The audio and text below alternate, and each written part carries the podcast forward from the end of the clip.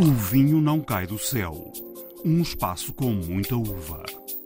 Olá, bem-vindos à primeira emissão especial unicamente dedicada ao vinho do Pico nos Açores. Portanto, isto está alinhavado, foi uh, uh, acabadinho, acabadinho de, de, fazer.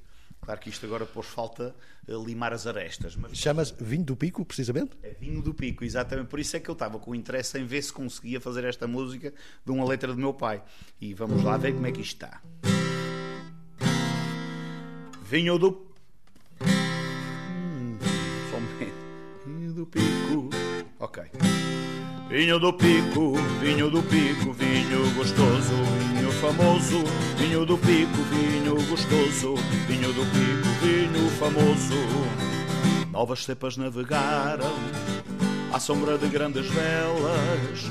Frei gigante cuidou delas e um dia aqui chegaram. Nossas terras conheceram, com seus braços abraçaram pedras que este senhor que está a cantar chama-se Fortunato Garcia. Esta é uma gravação exclusiva de O Vinho Não Cai do Céu, feita numa adega em São Roque do Pico. Para além de cantar e de ser professor, Fortunato Garcia também é produtor de vinho. É ele que faz o Quesar, um vinho que já foi classificado como um vinho impossível, um vinho de sabor único que muitos dizem não perceber como nasce e como tem o sabor que tem e o teor alcoólico que consegue alcançar de forma natural. No fim desta emissão, vamos conhecer melhor este quesar e ainda fazer uma visita guiada às vinhas que rodeiam a Azores Wine Company, pela voz de António Massanita. Mas antes de tudo isso, abrimos o plano e Vasco Paulos, o presidente da Comissão Vitivinícola Regional dos Açores, deixa uma panorâmica geral sobre o atual estado do vinho do Pico. 2019 foi o último bom ano de produção que tivemos uh, nos Açores. A partir daí houve sempre, por questões várias, de intempéries, de, de, de, algumas doenças que, que apareceram, uh, tivemos sempre um decrescendo uh, que no no cômputo final, eh, a produção de 2022 uh, reporta um decréscimo da ordem dos 70% a 75% relativamente a 2019. Portanto, em 2019, nós certificámos na CVR Açores em 2020, desculpe, certificámos na CVR Açores, referente à produção de 2019, cerca de 700 mil litros de vinho, quase 700 mil litros de vinho. Este ano de 2023, uh, estimamos que vamos certificar à volta de 200, 250 mil litros. Portanto, foi um decréscimo bastante acentuado. O último, em 2022, relativamente à produção de 2021, uh, certificámos 330 mil litros de vinho que, curiosamente, em termos de exportação, tem crescido nos últimos anos. Desses 330 mil litros de vinho, exportámos cerca de 60, 60 mil, mais qualquer coisa que 60 mil, corresponde quase 20% da nossa produção para. Portanto, menos produção, mas mais exportação. Menos produção, mas mais exportação. Aliás, foi esse um dos grandes desafios que o Covid nos trouxe e aqueles dois anos que tivemos praticamente fechados, tivemos que procurar novos, novos mercados e foi através da exportação que conseguimos garantir, com a Alemanha à cabeça e os Estados Unidos logo a seguir. Cada vez há mais produtores, cada vez há mais hectares eh, de vinha para, para fazer vinho, cada vez há mais vinhas abandonadas. Mesmo assim, com todo este cenário, diria que esta é a época mais áurea do, do vinho do Pico. Não, a época áurea foi realmente há 300 anos atrás. Uh, nessa altura, segundo os historiadores, o Pico produzia, só o Pico produzia cerca de 25 mil pipas de vinho licoroso por ano. Se atendermos a que a pipa, eh, na altura, não era os, os, cerca dos 500 litros, que é neste, nesta altura, era cerca de metade, mas mesmo assim era muitos, muitos litros de vinho. Depois da filoxera e do uídio, obviamente, houve um abandono quase total, só uma pequena mancha é que conseguiu resistir, mancha essa que em 2004 foi classificada pelo, pela, pela Unesco como património mundial, e portanto essa mancha que resistiu era a única que havia com castas, as nossas castas autóctones, o verdelho, o Ourinho dos Açores e o Torrentez do Pico. E a partir de 2004 eh, começou, eh, começou a crescer quase de forma exponencial a replantação eh, de, dos campos ou que estavam abandonados ou que estavam, entretanto, ocupados pelas castas americanas que tinham sido ocupadas na altura do Ídio e da Filoxera.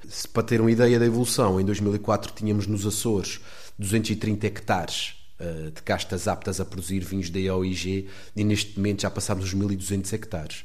os desafios que o vinho do Pico enfrenta por estes dias e onde os anos de boa colheita são sempre menos do que os de má colheita. Os mágicos. A palavra aos produtores e enólogos que nos levam ao céu.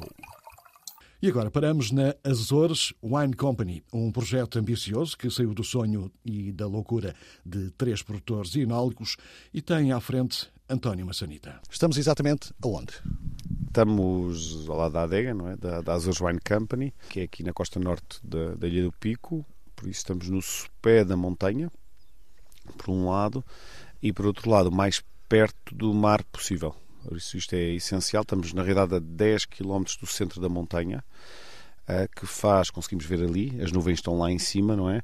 Mas nós estamos na, na zona onde as nuvens desaparecem, por isso onde se apanha mais sol. Por isso, nesta ideia, no, no local do cantar do caranguejo, não é? O mais próximo do mar possível.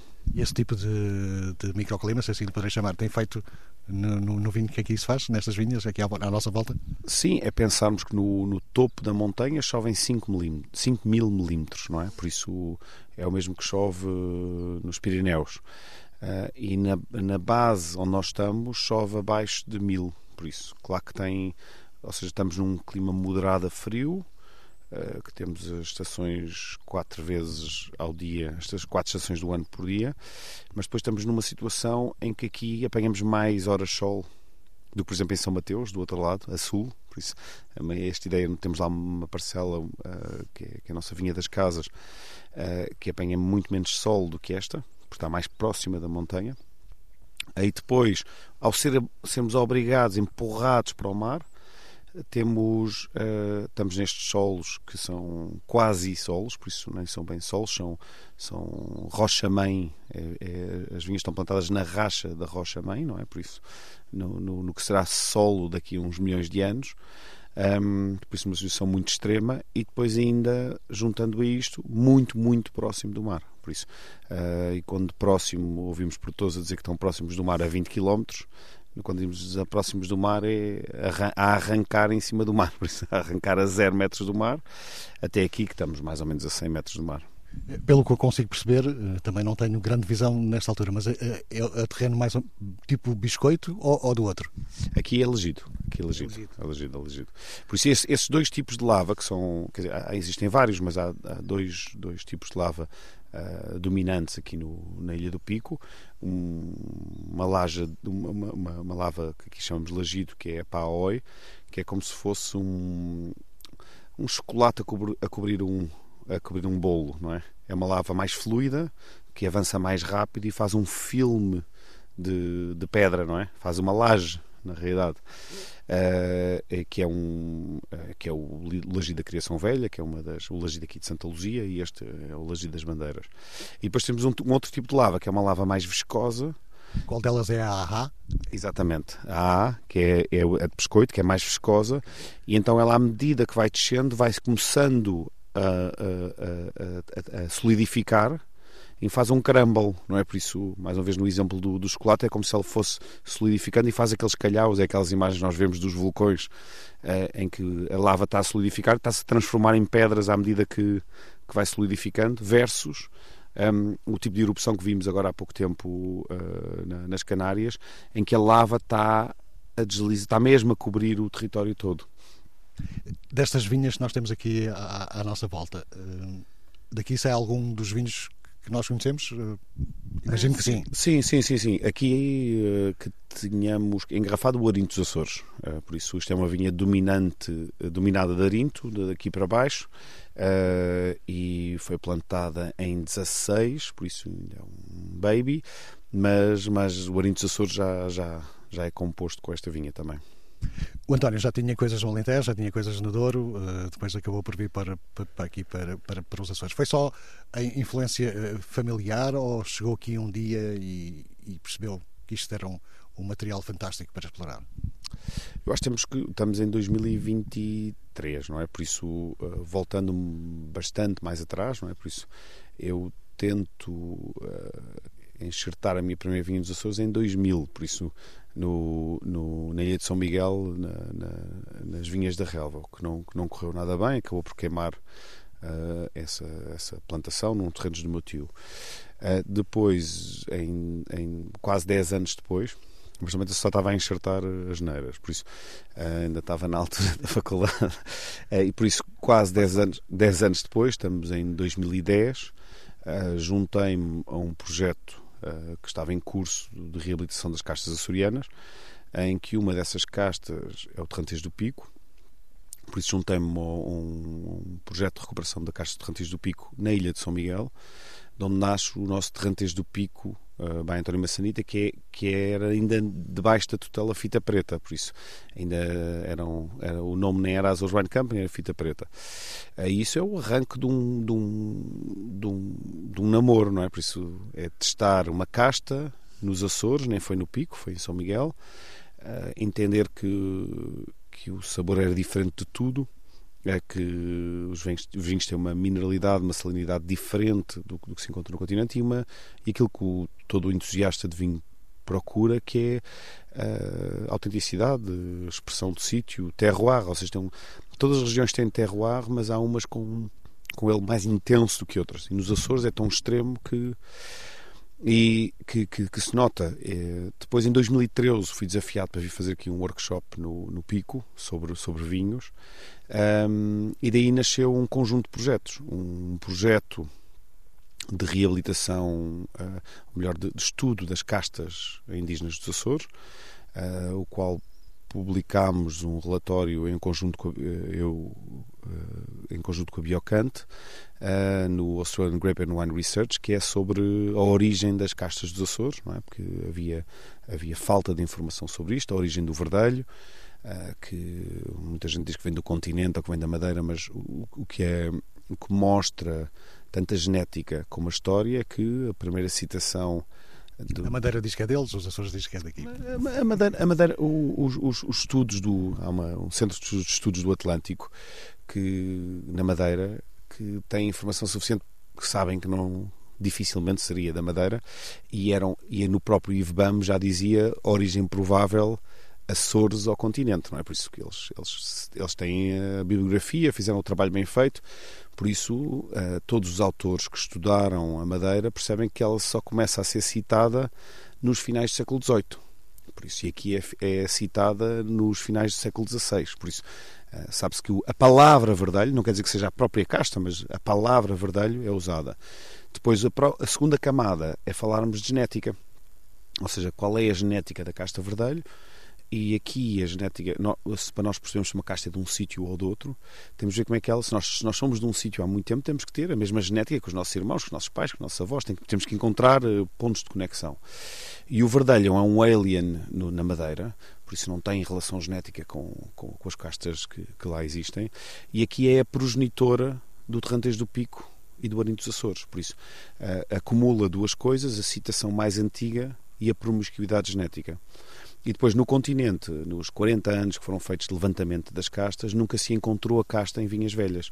Por isso, uh, o que uh, dá ainda mais, reforça ainda mais que uh, esta é uma zona ultra periférica, em que o conjunto das pessoas que a compuseram são pessoas do continente, pessoas das Ilhas Flamengas, franceses, e um conjunto, um pool genético diferente de pessoas que trouxeram castas cada um as suas, por isso uh, o que sabemos hoje é que um dos progenitores é o Savagnin, que é uma casta francesa, é uma casta do, do, do, mais do norte da Europa, cruzada com uma casta que desapareceu, portuguesa, um, que traz o verdelho para o pulo das castas portuguesas. Por isso, o que é que eu acho que é fantástico é que o que é que esta casta é? É açoriana. E, é, e o que é que é um açoriano? Um açoriano é alguém que é descendente, de, há não sei quantos tempos, a tempos, de, das várias, da composição das populações que ocuparam estas ilhas. E o mesmo nas castas. As castas têm uma, uma identidade genética própria, que foi o resultado das pressões, não é? as pressões climáticas. Já vimos que este, este terroir é muito extremo e deve ter acelerado em muito essa, essa, esse afinar de castas do que é que funcionava ou não. Porquê é que aqui só funcionam os brancos, não funcionam os tintos? Tem a ver com isso que está a referir? Eh, tem a ver com as castas autóctones? É, é por causa disso? Eu acho que diríamos que se calhar tínhamos esta conversa há 13 anos e não funcionavam os brancos, só funcionavam os licorosos. Por isso, 13 anos depois já funcionam os licorosos e os brancos. E nós já temos um tinto, que é o Saborinho, temos que é um tinto já muito bem recebido, tanto pela, pela imprensa como pelo, pelos sommeliers, pelos entendidos, e, uh, que, é, que, é casta, que é uma casta também indígena, que é partilhada com. No colar chama-se molar de colares, no, no, na madeira chama-se tinta negra, um, ehm, com capacidade de fazer uh, grandes, grandes vinhos. E ainda não chegámos foi lá, porque é preciso, tal como fizemos com o Terrantejo do Pico, que havia menos de 89 plantas quando arrancámos este projeto de recuperação uh, e hoje há 30 hectares nos Açores, por isso uh, era uma casta em via de extinção, hoje faz parte de novo do património genético plantado. O saborinho, que era uma casta que faz parte dos escritos antigos, era usada um bocadinho para dar cor aos, aos, aos brancos, para os torná-los mais dourados à época, como se usa na madeira, o bastardo e a tinta negra. Uh, o campo, o, também existe um campo de recuperação desta casta em São Miguel. Nós já ensaiámos com ela, mas depois é preciso plantá-la, ela tem que crescer. E para, para termos, podermos ter esperança de tintos no futuro, é preciso as castas existirem. Mas eu, eu acredito que, que os Açores pode ter tintos para se baterem com, com coisas muito especiais no, no, mundo, vai demorar um bocadinho a construir. Mais 10 aninhos. Eu, eu, sei que o António não vai, não vai querer assumir esse, esse papel, mas de, uma feira, de alguma forma, acha que fez revolucionar os vinhos aqui nos Açores ou, ou aqui no Pico, ou eles já existiam e o António chamou a atenção para eles de uma forma que, que ninguém tinha, tinha chamado?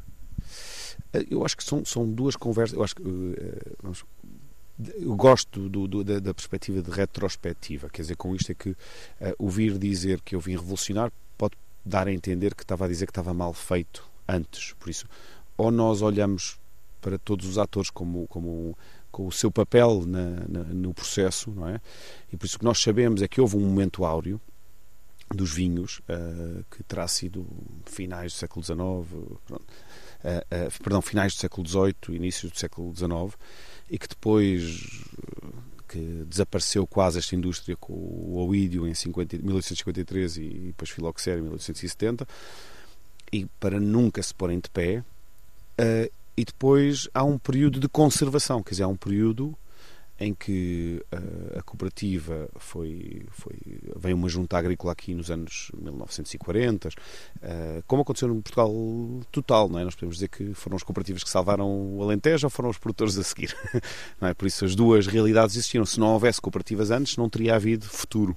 Por isso a cooperativa, uh, a junta agrícola, o relatório da época, decidem fazer um vinho seco, para competir com o Jerez, ou seja, havia secos e doces, mas, mas eles comprovaram os vários estilos, perceberam que cada agricultor fazia o seu estilo e escolheram um estilo. Pronto, que a cooperativa, uh, na realidade, tomou esse, esse rumo de fazer um estilo de licoroso seco. Super interessante, bastante único, não é? Quer dizer, é um, é um uh, e foi a visão à época, por isso vamos há 80 anos. Uh, nesse limbo, houve umas tentativas no, nos anos 80 que arrancou o Corral Atlantis a fazer brancos, não é?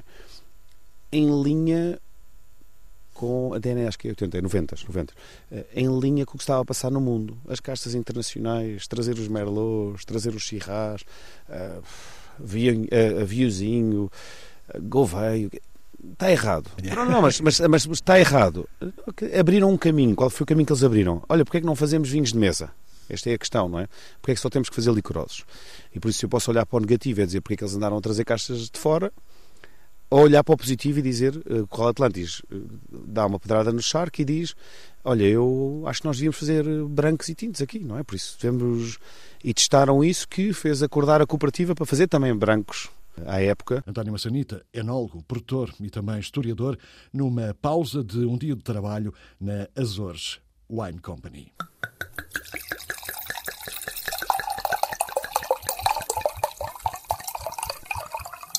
E tal como o prometido, agora voltamos ao princípio, voltamos ao estranho, misterioso e encantador Quesar. Já lhe chamaram o vinho impossível, já vamos perceber porquê. Um vinho de produção muito curta, que não é propriamente barato. Fortunato Garcia, o produtor e enólogo deste Quesar, explica-nos os mistérios deste precioso néctar. O Fortunato costuma dizer que este vinho tem características absolutamente únicas no mundo. Porquê? Normalmente essa frase que acabou de dizer, eu normalmente estou a parafrasear alguém. porque eu dizer isso é claro que automaticamente sou o suspeito número um. Uh... Todos os enólogos dizem isso. ah, boa. Uh, tanto único no mundo porquê? Primeiro, porque temos três castas praticamente únicas. O verdelho só existe aqui na Madeira. Uh, o arinho dos Açores, tanto que é um, uma derivação do, do, do, nosso verdelho também, e o terrantês do Pico, que é mesmo só autóctono da, da, Ilha do Pico. Portanto, só o facto de ter essas três castas, logo à partida, já o tornava diferenciador e, e único. Uh, o outro aspecto que o está a pôr realmente na boca do mundo é o fato de naturalmente atingir graus alcoólicos elevadíssimos, uh, e eu quando digo naturalmente é mesmo naturalmente, sem adição nenhuma de, de rigorosamente nada. Portanto, o meu vinho, até o grande marketing que faço dele, é que é um puro sumo de uva, uh, com graduações alcoólicas de 18,5, 19, tive um com 20,1 já uma vez. Uh, portanto, e isto é que o coloca num patamar de unicidade uh, quase extrema. estava uma vez em Nova York e fui apresentado por um professor de enologia ao maior importador do, da costa leste dos Estados Unidos e ele apresentou o meu vinho, que na altura era a garrafa de cristal que ele tinha de 20,1 uh, e ele apresenta-me apresenta ao meu vinho como sendo o, o, primeiro vinho conhecido do mundo que naturalmente tem atingido 20 graus. Portanto, e estes são, basicamente, são estes pormenores que, que eu afirmo e reafirmo e para já e por enquanto se continua a afirmar. Já, te, já tentou encontrar algum tipo de explicação para esse fenómeno? Isso... Uh, deveria deixar realmente para, para os professores universitários. A única explicação que se consegue até este momento eh, colocar é, é a resistência das nossas leveduras indígenas, eh, que se calhar devido à inauspicidade do nosso clima, também elas mesmo criaram resistências anormais e que fazem eh, estas transformações de açúcar em álcool em ambientes que, segundo os livros, não é possível acontecer. Por acaso agora tive a em dezembro a BBC Travel e achei piada que quando eu disse que o meu vinho, eh, segundo os livros, não era possível acontecer, a repórter começou a chamar o meu vinho o vinho impossível, o que eu achei de impossible wine, achei piada, eh, porque a verdade é isto, isso, eu já tive vários enólogos e, e até jornalistas e, e sommeliers que não acreditam que, que o meu vinho não seja fortificado, porque segundo os livros isto não pode acontecer, mas os livros são feitos para se reescrever de vez em quando. O, vinho chama-se Czar, todos sabemos, se, se lemos um bocadinho da história, que há uma grande ligação entre os Açores e, e a Rússia, pelo menos há, não sei, 5, 6, séculos atrás. Uh, alguma ligação aqui? Uh, bem, hoje em dia não pode haver mas neste momento não pode haver. Não, houve. Uh, aliás, o nome Czar, meu pai é que o, o, o dá nos anos 60, final dos anos 60, quando lê que na Revolução Bolchevique de 1917 são encontradas garrafas de vinho passado do pico, e atenção que vinho passado era o que era chamado aquilo que hoje chamamos, ou da forma como o Czar é feito, que é feito com uvas passa, uh, encontraram-se garrafas de vinho passado do pico nas caves do último Czar Nicolau II. Eu, quando estive em Moscou e ganhei uma medalha de ouro, em 2011, tive uma revista de Moscou que queria escrever acerca do meu vinho, mas queria provas que os czares bebiam. E eu passei pá, dois anos, e ainda hoje continuo a ler muita coisa, a tentar procurar o que, o que existe de, de escritos antigos do vinho do Pico. Já achei coisas incríveis, mas nunca achei isto que meu pai afirmava porque é que tinha dado o nome. O que é que eu arranjei para ser uma boa prova? Foram 20 anos de exportação, de 1800 a 1820, perceber que nós não tínhamos grandes portos de abrigo, então o nosso vinho era todo exportado através do Porto da Horta, o que por um lado é bom hoje em dia, porque eu consigo aceder aos registros, antigamente tiveram que pagar impostos. E então o, que acontece é que até nessa altura o pico nesses 20 anos atingiu um, de impostos dos Açores 66,9% de todos os impostos pagos nos Açores. Ou seja, o Pico pagava mais impostos que as outras ilhas todas juntas devido à exportação do vinho, que realmente demonstra a grandeza do, do negócio vinícola que, que havia nesta ilha. Nesses 20 anos, exportámos à volta de 24 milhões de litros, e só 34 mil litros é que era vinho passado. Portanto, é claro que eu sempre me dediquei à busca do vinho passado, porque é o que é o meu gozar hoje em dia. Uh, desses 34 mil litros, exatamente 23.250 litros são enviados diretamente para São Petersburgo. Então não há dúvida que no início do século XIX, que o povo da Rússia tinha dificuldade em comprar pão, não podia comprar um vinho caro. Só o homem mais rico à face da terra.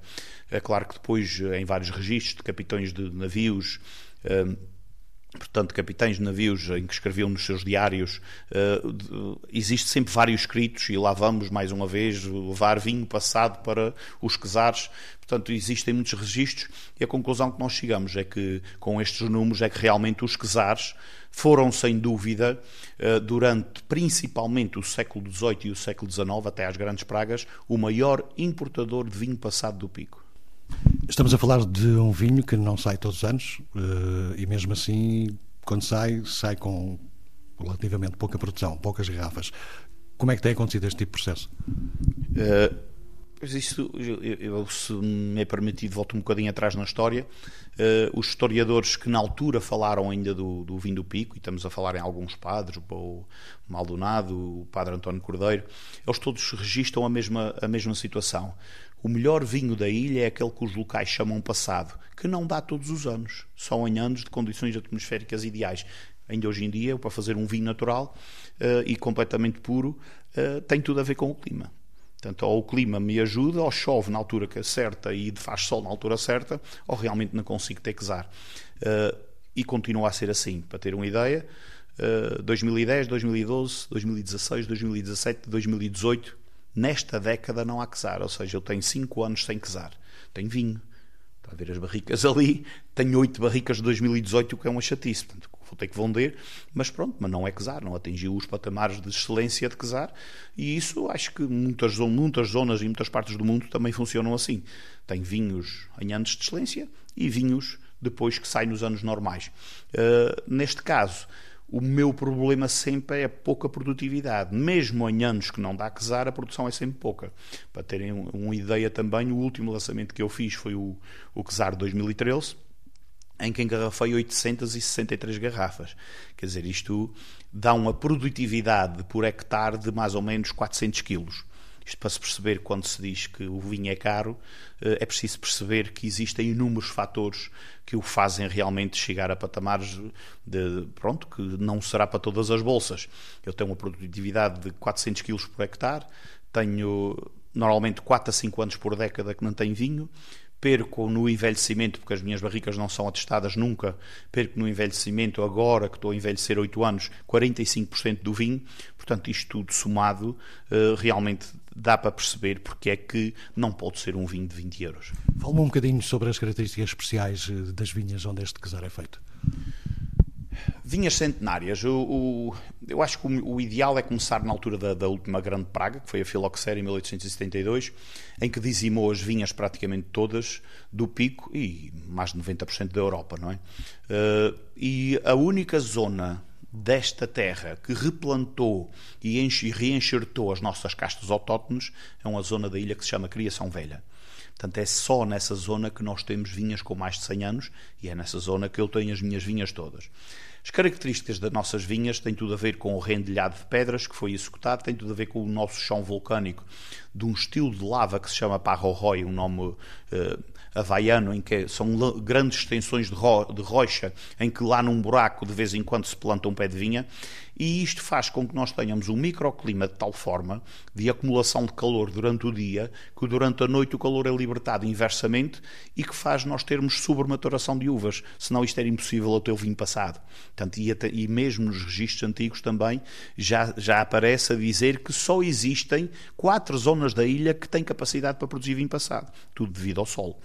Ora, isto aliado a ter vinhas centenárias, aliado a que meu pai, consecutivamente eu, neste momento, sou o produtor que tem mais verdelho com 100 anos do mundo inteiro, isto faz com que eu tenha um vinho diferente dos outros.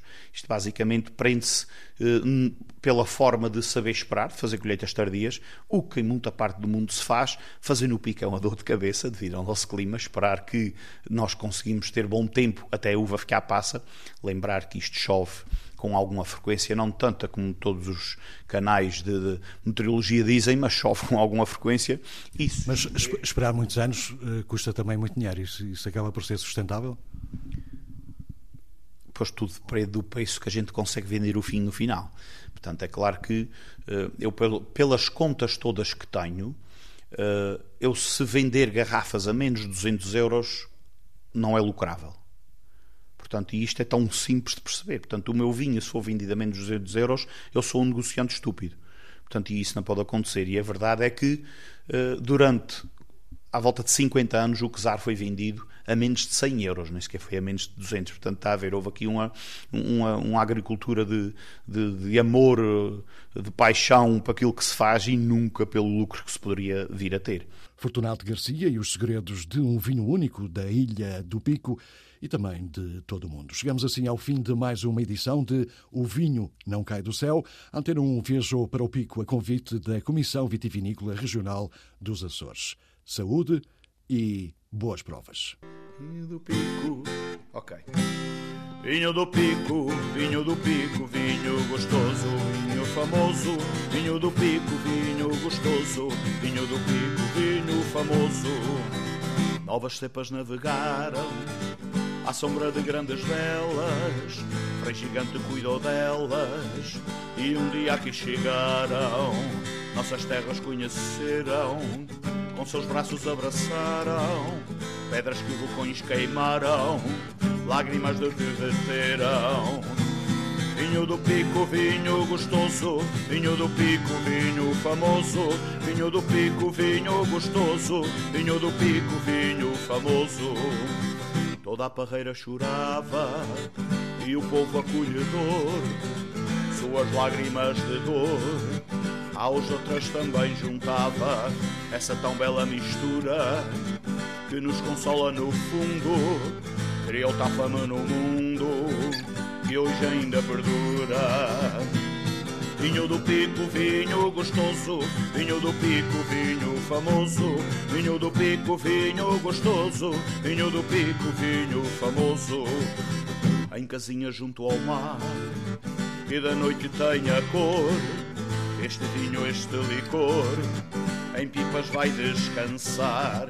Vinho de torna a viagem, que vogou por tantos mares, deu reis, papas e quesares, e foi alvo de pilhagem. Vinho do pico, vinho gostoso, vinho do pico, vinho famoso, vinho do pico, vinho gostoso, vinho do pico, vinho famoso alívio de tantas dores, fomento da alegria, o seu nome até se lia em receitas de doutores. As vinhas têm fama tal que ao gigante labirinto deram um nome distinto de património mundial. Vinho do pico, vinho gostoso, vinho do pico, vinho famoso, vinho do pico, vinho gostoso, vinho do pico, vinho famoso.